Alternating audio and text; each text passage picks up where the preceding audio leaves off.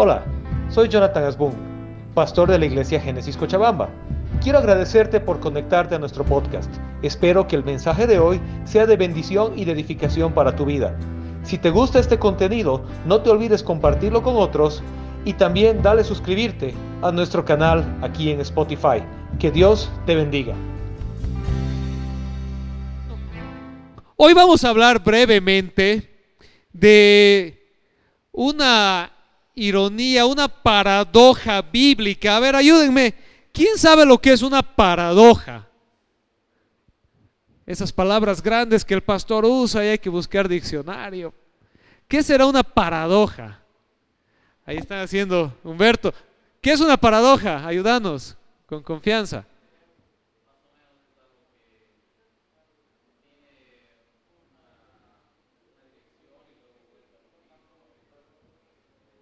Casi cerca, muy bien. ¿Alguien más que se anime? ¿Qué es una paradoja? Buena, gracias por ayudarnos. ¿Acá? Como en el cole.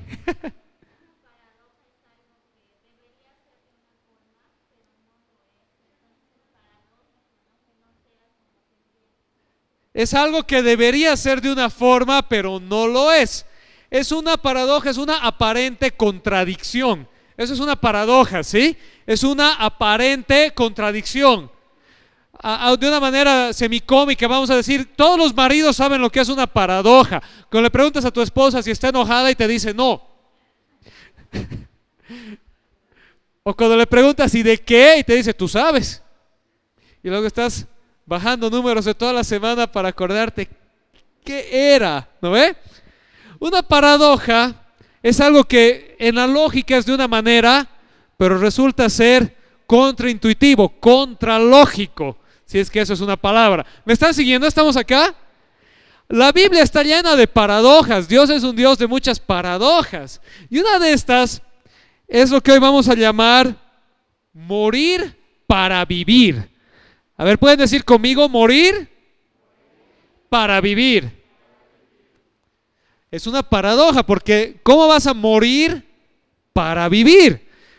Pero resulta que desde la lógica del reino de los cielos, nosotros estamos invitados a morir para vivir. A ver una vez más, morir para vivir. Ok, vamos a leer Lucas capítulo 9, versículos 23 al 26. Se los voy a poner ahí. Y dice así, dirigiéndose a todos, Jesús está hablando ahí, ¿ya? Dirigiéndose a todos declaró, si alguien quiere ser mi discípulo, que se niegue a sí mismo, lleve su cruz cada día y me siga. Porque el que quiere salvar su vida la perderá. Pero el que pierda su vida por mi causa la salvará. La paradoja. El que quiere salvarse se perderá. Pero el que se pierda se salvará. Y luego Jesús explica, ¿y de qué le sirve a uno ganar el mundo entero si pierde o se destruye a sí mismo? ¿De qué le sirve al mundo? Como dice la canción, ¿no ve? ¿Para qué quiero el mundo si pierdo el alma? ¿Se acuerdan?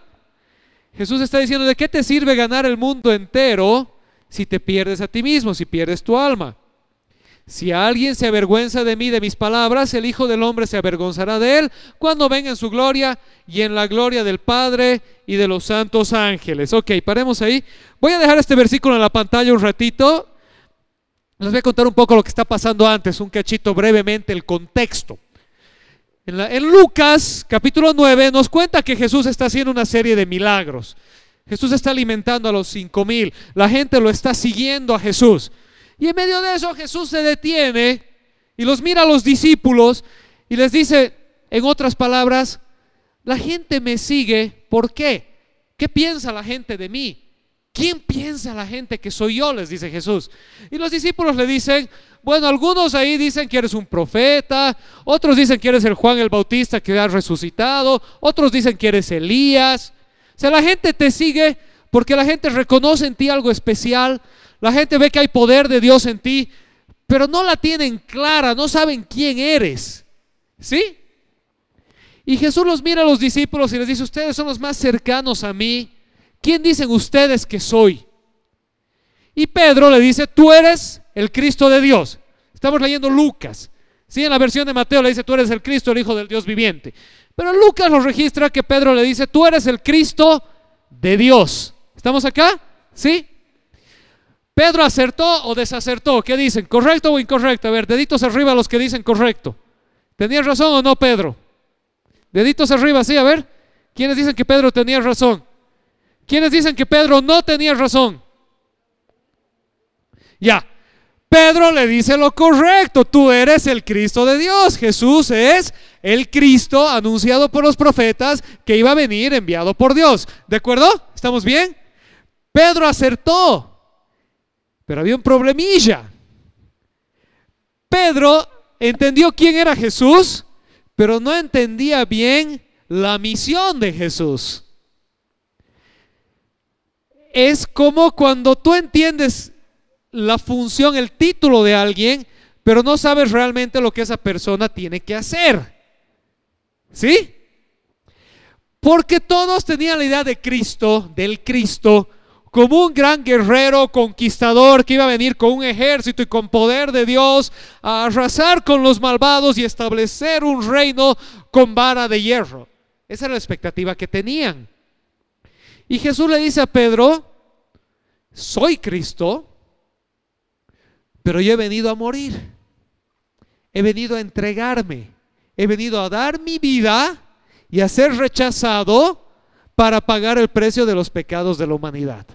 Entonces Cristo le dice a Pedro, tienes razón, yo soy quien dices, yo soy el Cristo, pero mi misión no es la que tú te imaginas. Mi misión es lo contrario de lo que tú te imaginas. ¿Están acá? ¿Sí? Y es en ese contexto que Jesús los mira a los discípulos y les dice esto. Pueden leerlo conmigo, por favor, en sus pantallas a la cuenta de tres, a la una, a las dos y a las tres.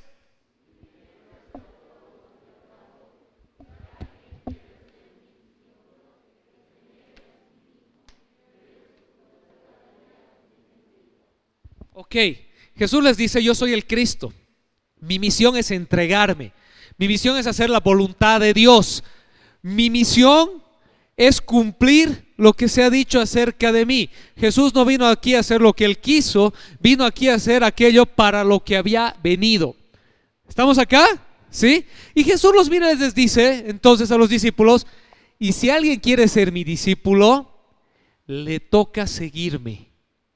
Si alguien quiere ser mi discípulo, le corresponde vivir como yo vivo. Más adelante en Filipenses capítulo 2, no lo vamos a leer, pero Pablo dice, hay en ustedes el mismo sentir que hubo en Cristo Jesús, el cual siendo igual a Dios, no estimó el ser igual a Dios como cosa que aferrarse, sino que se despojó a sí mismo y se hizo obediente hasta la muerte y muerte de cruz. Por lo tanto, Dios lo exaltó hasta lo sumo y le dio un nombre que es sobre todo nombre, para que en el nombre de Jesús toda rodilla se doble en los cielos, en la tierra y debajo de la tierra. Pablo dice, ustedes, iglesia, les dice Pablo a los filipenses y por extensión a nosotros, tienen que vivir como Cristo Jesús vivió. El cristiano, el discípulo de Jesús, está llamado a vivir en el ejemplo de Cristo. ¿Y cuál es el ejemplo de Cristo? La entrega absoluta a Dios, la obediencia absoluta a Dios. No se haga mi voluntad, sino la tuya. ¿Estamos aquí todavía?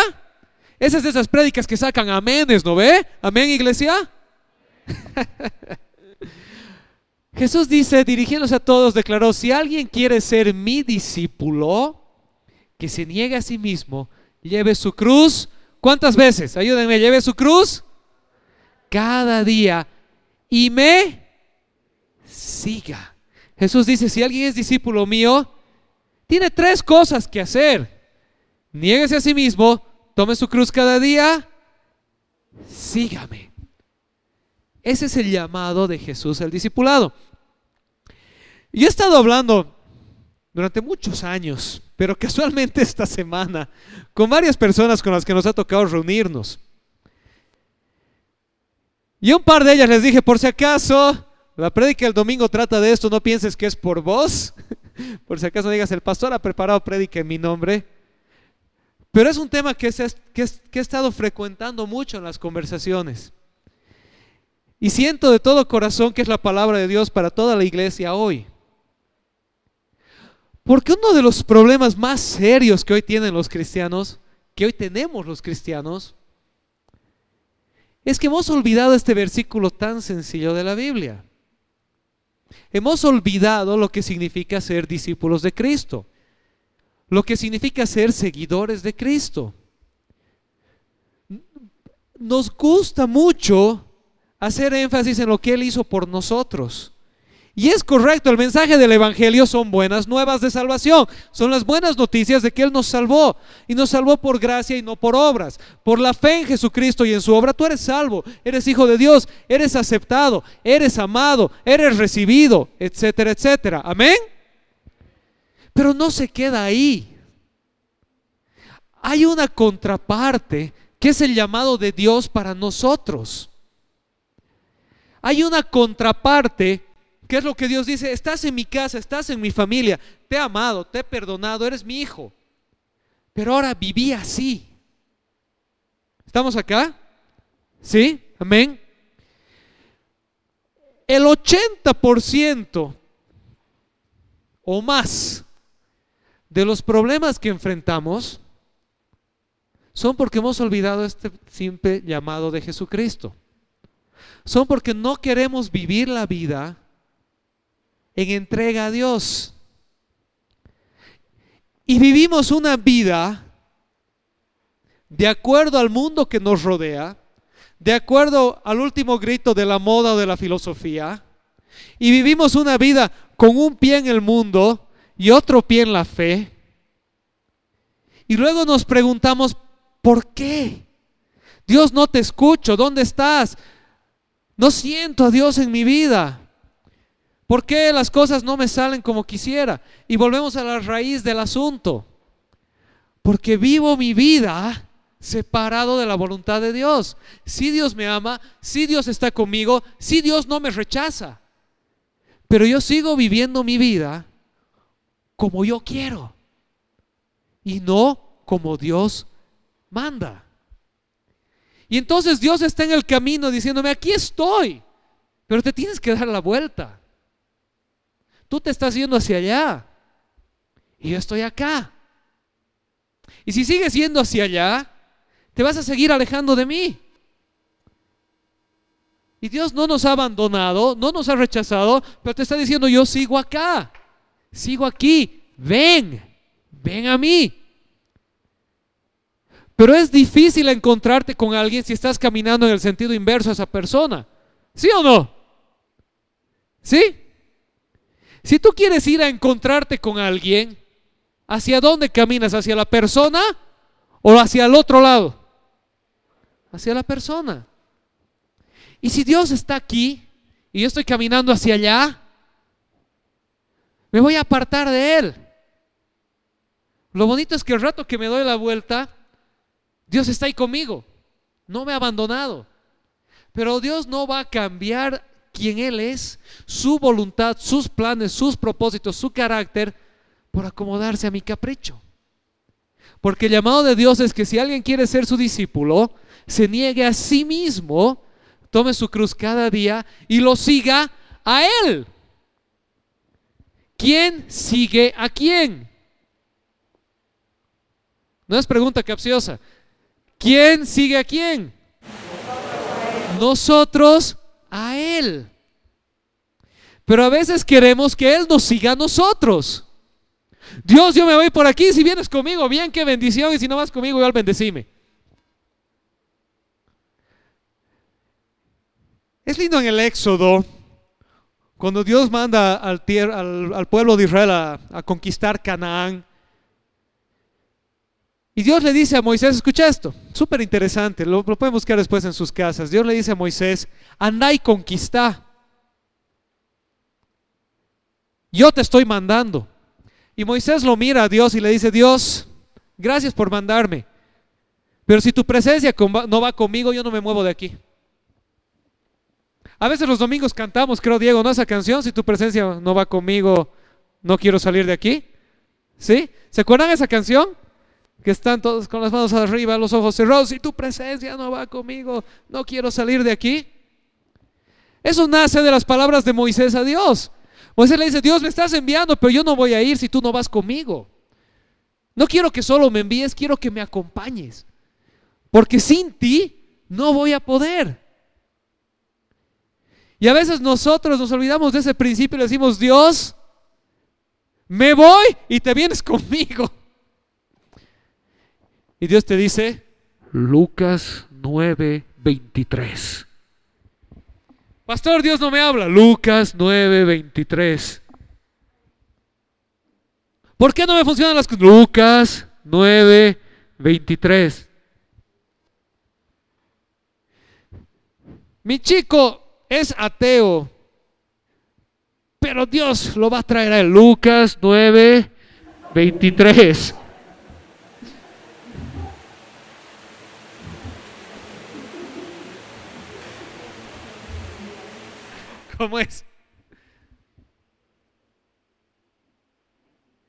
Voy a hacer algo ilegal. Lucas 9, 23.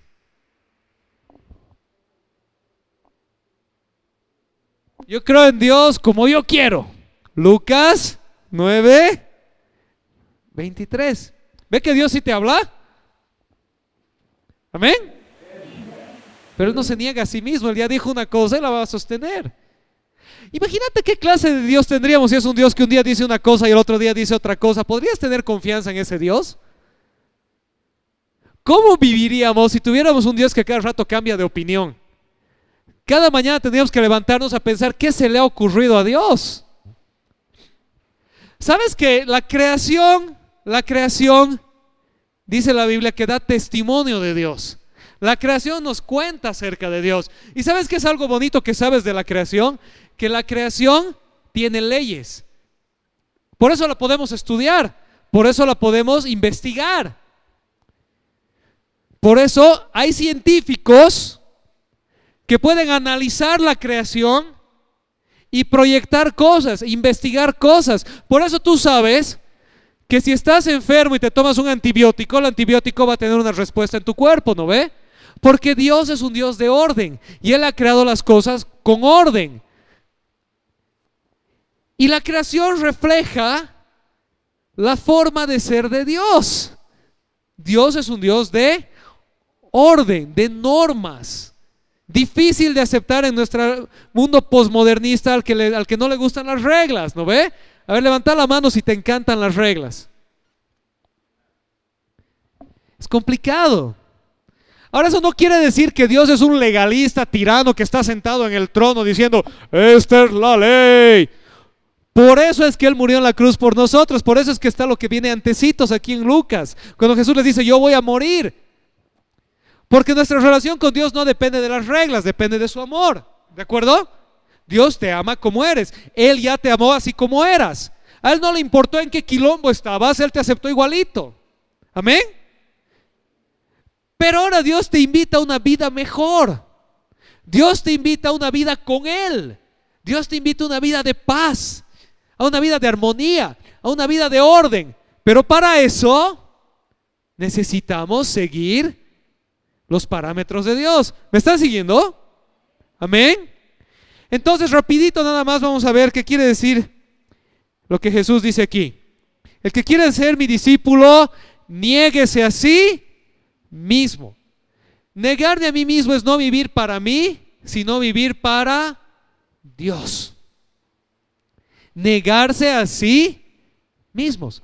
¿Cuántos son papás? A ver, ayúdenme levantando la mano, papás, un ratito los que son papás acá. Los papás entendemos este amor. Papá, ¿alguna vez te has negado a ti mismo? ¿O mamá a ti misma? Yo me niego por lo menos cuatro horas de sueño por noche. Porque lo amas a tu bebé. ¿Sí o no? Te niegas a ti mismo. Tú quieres roncar. Pero tu guagua te necesita. Y tu amor hace que tú tu querer esté en segundo plano porque amas a alguien lo suficiente para poner su necesidad por encima de la tuya. Amén. ¿Sí? Los enamorados, pololos, camotes, cortejos también lo entienden, ¿no ve? ¿Sí? Se ahorran su trabajo para comprar regalitos, florecitas.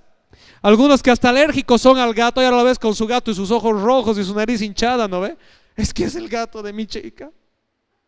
La amo como para cargar el gato. Porque cuando amas, cuando amas, te niegas a ti mismo porque entiendes que esa persona a la cual amas vale más que tu deseo del momento. ¿Verdad? Amén, ¿estamos acá? Esta primera parte es una muestra, es una prueba de nuestro amor por Dios. ¿Cuánto conoces a Dios? Cuanto más conocemos a Dios, más le vamos a amar. Y cuando lo amamos enloquecidamente, nos vamos a negar a nosotros mismos. No en un sentido de agarrar un látigo, me niego a mí mismo. Eh, ¿Cómo estás, hermano? En la lucha de la fe. Camino al cielo me voy. Lo haces con gozo, porque sabes que el amor de Dios es tan hermoso que nuestros deseos carnales del momento no valen el sacrificar nuestra relación con Dios. ¿Estamos acá? Amén. El que quiere ser mi discípulo, niéguese a sí mismo. No viva para sí, viva para mí, o sea, para Dios. Amén. Número uno, niéguese a sí mismo. ¿Estamos acá? Número dos, tome su cruz cada día. Esta es tal vez una de las más difíciles de, de entender para nosotros en nuestro mundo actual. Porque a veces yo le pregunto a alguien hoy, hoy en día, en el siglo XXI, año 2021, y les digo, ¿qué es la cruz? Y la mayoría de las personas me responden acertadamente, es un símbolo de fe. ¿Sí o no? ¿Para ti la cruz es un símbolo de fe? ¿Sí? ¿Es un símbolo de esperanza? ¿Sí? Hoy. Pero en los tiempos de Jesús la cruz no era eso. ¿Sabes qué era la cruz en los tiempos de Jesús? Era una pena de muerte. Es como que hoy sea lo equivalente a que Jesús venga y te diga, el que quiere ser mi discípulo, niéguese a sí mismo y siéntense en su silla eléctrica cada día. Si hoy alguien viene y te dice, Charlie, esta noche te vas a la silla eléctrica, ¿qué significa eso? Significa que hasta aquí llegaste. Se acabó. Estamos, me, me están siguiendo. En los tiempos de Jesús, cuando Jesús le dice a los discípulos, tomen su cruz cada día, les está diciendo en otras palabras, literalmente, hoy morimos. Pero en un sentido espiritual. Jesús no está diciendo que se suiciden en masa. Si no, no estaríamos acá. Pero lo que Jesús está diciendo es esto. Tomar la cruz cada día es decir lo que dijo Pablo en Gálatas 2.20. Con Cristo estoy crucificado y ya no vivo yo, sino que Cristo vive en mí. Y lo que ahora vivo en mi cuerpo, en mi carne, lo vivo en la fe del Hijo de Dios, el cual me amó y se dio a sí mismo por mí. Amén. ¿Qué quiere decir tomar tu cruz cada día? Quiere decir eso, quiere decir yo me quedé acá. Yo estoy crucificado con Cristo. Mis ganas, mi voluntad, mis pecados, mis desórdenes están crucificados con Cristo. Y ahora yo vivo para Él. ¿Se acuerdan? Morir para vivir. ¿Estamos aquí? Morir para vivir. ¿Quieres vivir con Dios? Tienes que morir a ti mismo. Y ahí Jesús le añade ese pequeño cada día. A ver, les pregunto para que no se duerman, ¿cada cuánto? Cada día. ¿Por qué? Porque mientras estamos de este lado del cielo, la lucha es diaria. Cada día tenemos que tomar la decisión de fe de decir, ya no vivo yo, mas Cristo vive en mí, y lo que ahora vivo en la carne lo vivo en la fe del Hijo de Dios, el cual me amó y se dio a sí mismo por mí. Amén. ¿Quieres tener un mantra diario? ¿Quieres tener algo que repites cada día? Imprimite Gálatas 2.20, tu espejo ya debe estar lleno de versículos, ¿no? Casi cada dos semanas creo que les digo que pongan un versículo en su espejo para cuando se vean en la mañana. Este es el de la semana, Gálatas 2.20. Con Cristo estoy crucificado y ya no vivo yo, mas Cristo vive en mí y lo que ahora vivo en este cuerpo, lo vivo en la fe del Hijo de Dios, el cual me amó y se dio a sí mismo por mí. Amén. Soy un tacaño, ya no vivo yo, mas Cristo vive en mí. Y en Cristo yo soy generoso. Soy un rencoroso, ya no vivo yo, mas Cristo vive en mí. Amén. Estoy camote de quien no me conviene, ya no vivo yo, mas Cristo vive en mí. Amén. Me voy a ir de... Ya. Está clara la idea, ¿verdad? Amén. Tome su cruz cada día. Niéguese a sí mismo, tome su cruz cada día y, y, y sígame. Jesús nos dice, niégate a ti mismo, toma tu cruz y quédate mirando a Dante Gebel en la tele. Sígame. Y ahí viene la parte activa del llamado. Amén. ¿Estamos acá? ¿Sí? Gus, bienvenido. Justo ha llegado tiempo para ayudarnos. Pasa, pasamente por aquí. Vas a ser nuestro modelo de la mañana. Denle un aplauso a nuestro querido Gus, por favor.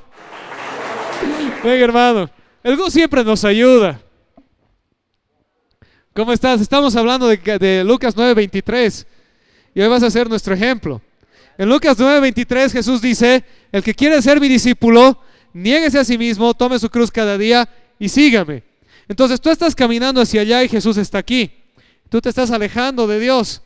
Y Jesús te dice, Lucas 9:23. Entonces lo que haces es seguirte a ti mismo, perdón, negarte a ti mismo y dices, ya no voy a ir por donde me estaba yendo. Esto es donde yo quiero ir, donde mi corazoncito quiere ir. Pero Dios dice, niéguese a sí mismo. Entonces, ¿qué hago? Me detengo y digo, ¿dónde está Dios? ¿Está por allá? No, está por acá. Entonces, aquí está Dios. Me he negado a mí mismo. Ahora, ¿qué hace? Dice, tome su cruz cada día. Todo eso que estabas llevando contigo hacia este lado, ¿sí? Relación tóxica, malos pensamientos, avaricia, rencores, corte de pelo, todo eso lo dejamos. Tome su cruz cada día y quédese ahí parado en el limbo. No, sígame, sígame. Caminamos con Jesús. Él nos muestra el camino y nosotros le seguimos. Amén. ¿Estamos aquí? Denle un aplauso al Gus, por favor. Gracias, hermano. Mil gracias.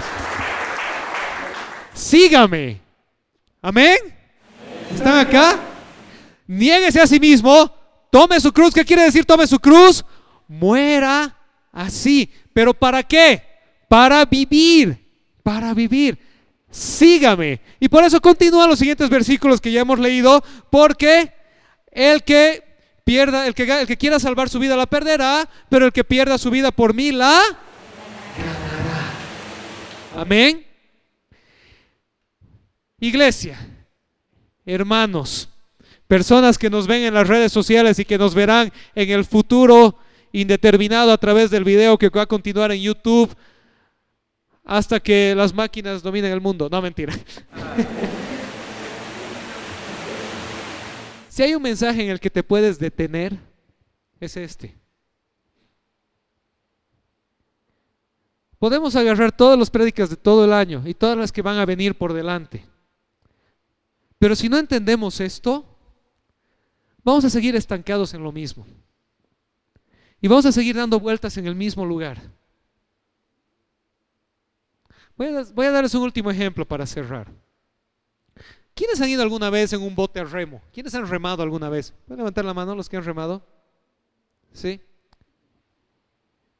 Tienes, por lo general, yo sé que hay varios tipos de botes, no sean exquisitos, ¿ya? Pero por lo general tienes dos remos, ¿no ve? Y tienes que hacer el movimiento de remar. Alguna vez que te cansas tienes dos personas, una por lado. Y los dos que están remando tienen que remar en ritmo, ¿verdad? Pero si uno empieza a remar hacia un lado y el otro hacia el otro, ¿qué pasa? Van a empezar a dar círculos en el mismo lugar. Y van a terminar exhaustos en el mismo lugar.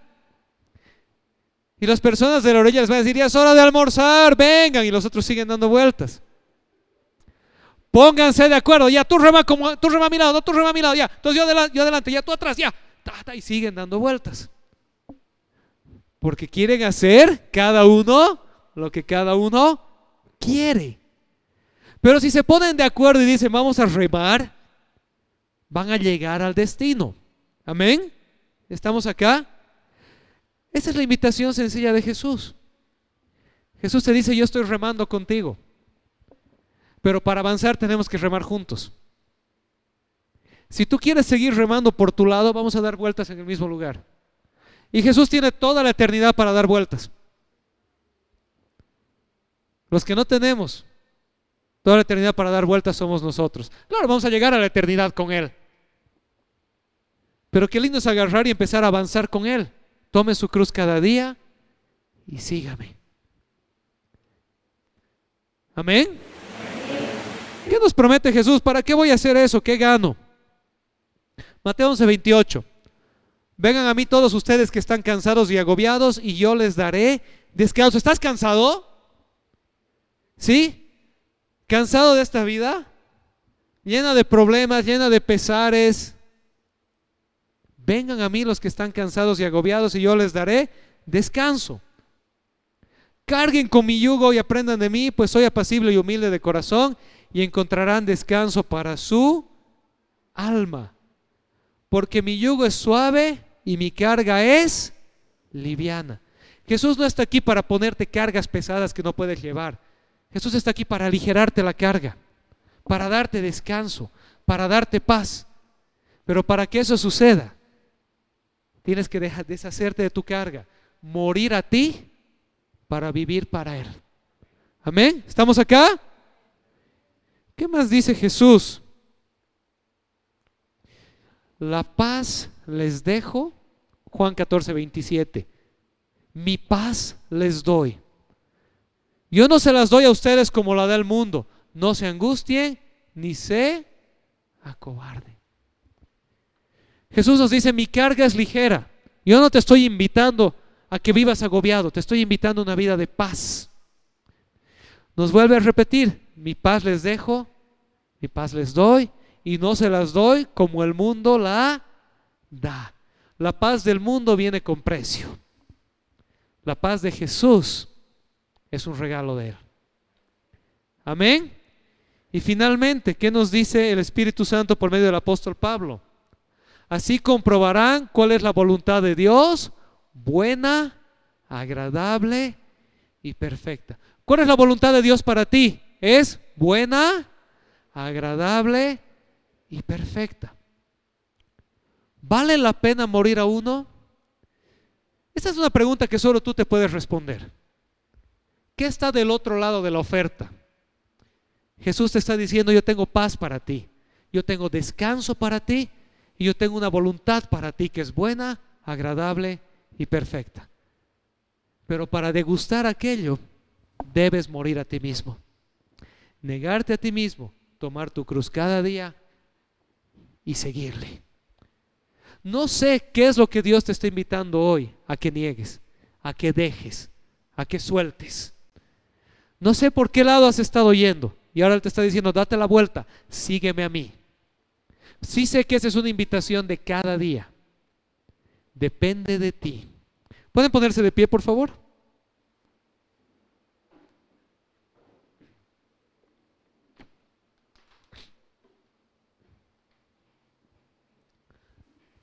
Tengo esta pregunta. ¿Estás cansado de vivir una vida agotadora y estresante? La invitación de Jesús es darte descanso y paz. Su voluntad para ti es buena, agradable y perfecta. Pero descubrir esa voluntad, disfrutar de ese descanso y encontrar esa paz, requiere que primero te niegues a ti mismo, tomes tu cruz cada día y lo sigas. Amén. La invitación está hecha, el camino está marcado el balón está en tu cancha. Cada uno decide. Si yo quiero seguir cargando mis cargas rumbo a mi camino, tratando de salvar mi vida con destino a la perdición, o yo quiero despojarme de mi carga, negarme a mí mismo, tomar mi cruz, que como dijo Jesús, mi carga es ligera, y seguirlo a Él, camino de vida. Amén. ¿Oramos? Señor, te damos gracias esta mañana. Gracias por tu infinito amor, Señor, que nunca nos falla. Gracias porque tú te diste por nosotros, absolutamente. Tú lo entregaste todo a cambio nuestro. Tú nos mostraste tu amor en la cruz. Cuando estuviste dispuesto a dejarlo todo, la eternidad, el poder, la gloria. Y te hiciste hombre como nosotros y moriste en la cruz. Y tomaste el precio de nuestros pecados sobre ti. Y hoy nos invitas a vivir contigo, a morir al viejo hombre y nacer a esta nueva vida contigo, Señor. A esta vida que es en tu voluntad buena, agradable y perfecta. Una vida de paz y descanso en ti. Pero para gustar de esta vida requiere el paso de la cruz. Requiere rendirnos a ti, entregarte lo que somos, nuestras ideas, pensamientos, decisiones, relaciones, negocios, estereotipos, paradigmas, educación, cultura. Todo tenemos que ponerlo a los pies de la cruz, morir a, nosotros mismos y seguirte a ti. Y qué hermoso es descubrir que cuando dejamos todo por ti, en realidad no hemos perdido nada sino que tú nos das en abundancia.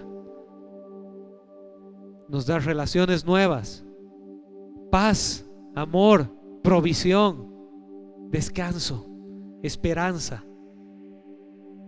Gracias Señor. Gracias por esta invitación tuya a ser tus discípulos, a seguirte a ti. Oramos en el nombre de Jesús. Amén. Amén. Hoy vamos a compartir de la Santa Cena, la Cena del Señor. Lo reiteramos cada mes que nos toca. Servirte de la Cena del Señor es declarar tu alianza a Él. Es declarar que tú le has entregado tu vida, que Él es tu Señor, que tú crees que Él es el Hijo de Dios, murió en la cruz por ti, resucitó y hoy vive para siempre. Servirte la Cena del Señor es anunciar que Él regresa y mientras esperamos su regreso, hoy vivimos por Él y para Él. Amén. ¿Puedo participar de la cena del Señor? Yo no sé. Tú sabes. Tú sabes si crees en Él o no. Si tú crees en Él y le has entregado tu vida, pues estás invitado a la cena del Señor. Si no crees en Él, te invitamos a abstenerte. ¿Por qué? Porque invitarte a servirte de la cena del Señor, si no crees en Él, sería invitarte a que declares una mentira. Y no queremos hacerte mentiroso. Declarar, servirte de la cena del Señor es declarar su muerte y su resurrección hasta que Él regrese. Pero si yo no creo en su resurrección, si yo no creo en Él, no puedo declarar algo que no creo, ¿verdad? Amén.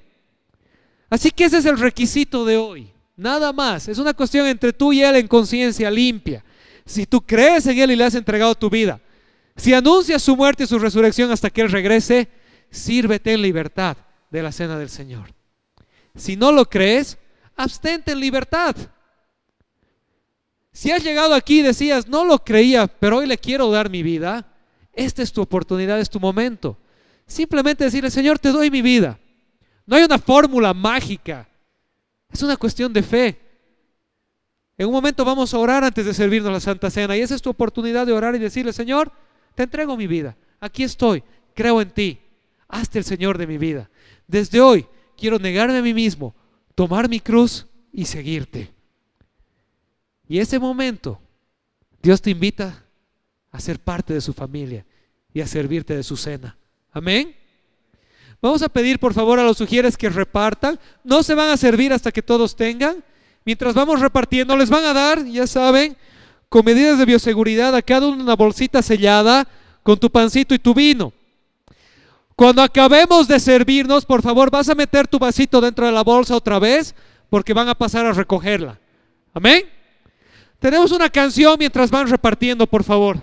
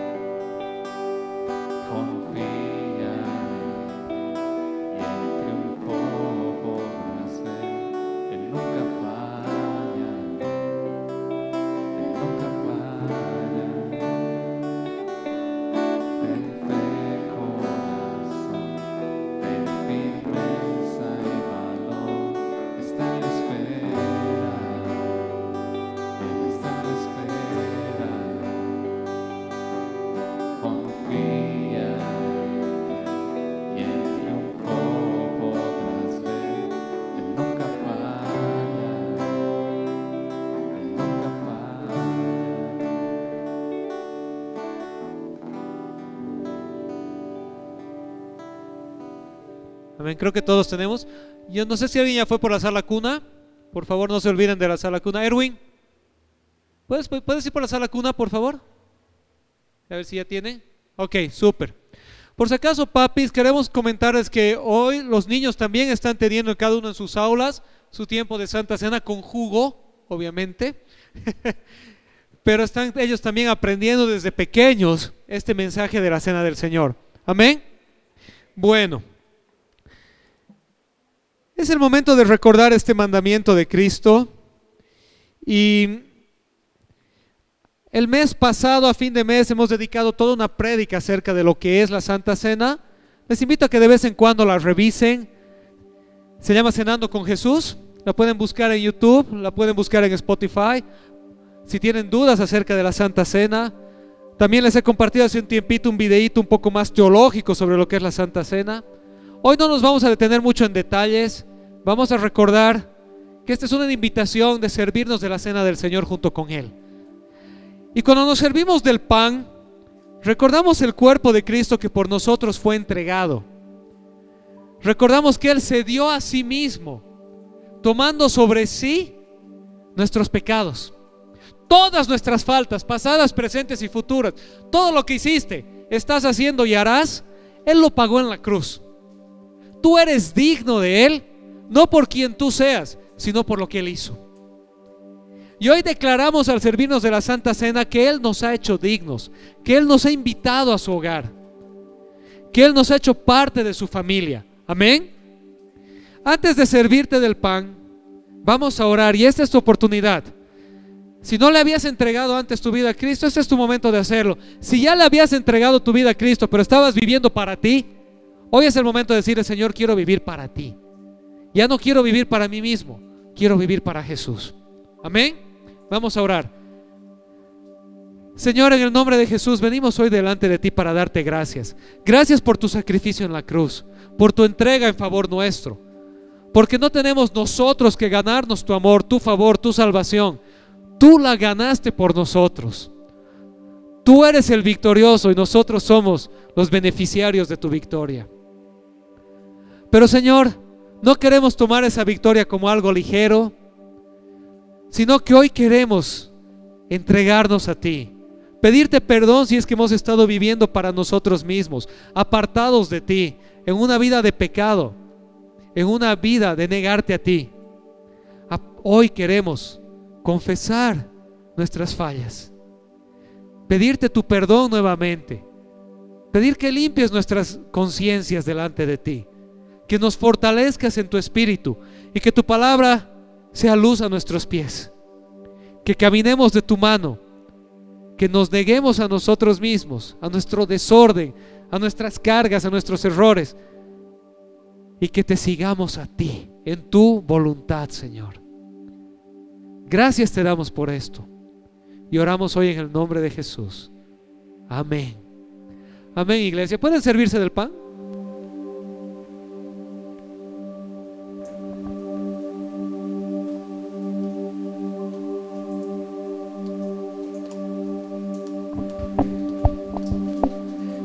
El vino nos recuerda la sangre de Cristo que fue entregada por nosotros y la hermosa promesa de Jesús. Jesús les dice a sus discípulos, no, volveré a beber de este fruto de la vid hasta que lo beba con ustedes en el reino de mi Padre. Él vive, amén. Él regresa. No sabemos cuándo, pero Él regresa. Mientras esperamos su regreso, Él no nos dejó solos. Envió al Espíritu Santo que nos vivifica y mora con nosotros. No sé si viviremos hasta ver su regreso o partiremos a su presencia y volveremos con Él. Pero a servirnos del vino anunciamos aquello, que Él regresa, que Él vive y que por la fe nosotros vivimos con Él. Amén. Esa esperanza definitiva es lo que pone todo en perspectiva. Lo que sea que hoy estés atravesando es pasajero. Los sueños quebrados, el corazón partido, las luchas físicas, emocionales o espirituales con las que estés lidiando cada día, entran en perspectiva desde la vista de la eternidad. Aquí estamos para aprender a vivir con Él, de camino y de mirada a vivir con Él para siempre. Amén. Y con esa esperanza y esa expectativa nos servimos del vino, declarando que Él regresa, que vivimos con Él y que Él vive con nosotros. Amén. Vamos a orar. Señor, te damos gracias por esta hermosa esperanza, esperanza de vida eterna que tenemos en ti. No estamos solos, tú caminas con nosotros en este mundo. Tú dijiste, sígueme. Pero no solo marcaste el camino y nos dejaste recorrerlo. Enviaste al Espíritu Santo que nos empodera para recorrer el camino contigo. Gracias porque no nos llamaste a vivir esta vida solos. La vivimos contigo y de tu mano. Y acompañados unos a otros en tu iglesia, el cuerpo de Cristo. Declarando tu regreso con la expectativa de encontrarnos contigo. Gracias Señor por este hermoso consuelo esta esperanza y esta fortaleza. Te damos gracias en el nombre de Jesús. Amén. Amén. Nos servimos del vino.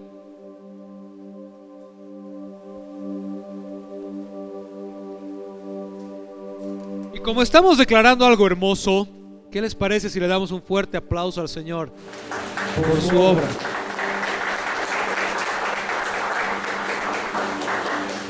¿Y qué tal si ahora lo hacemos fuerte, de verdad?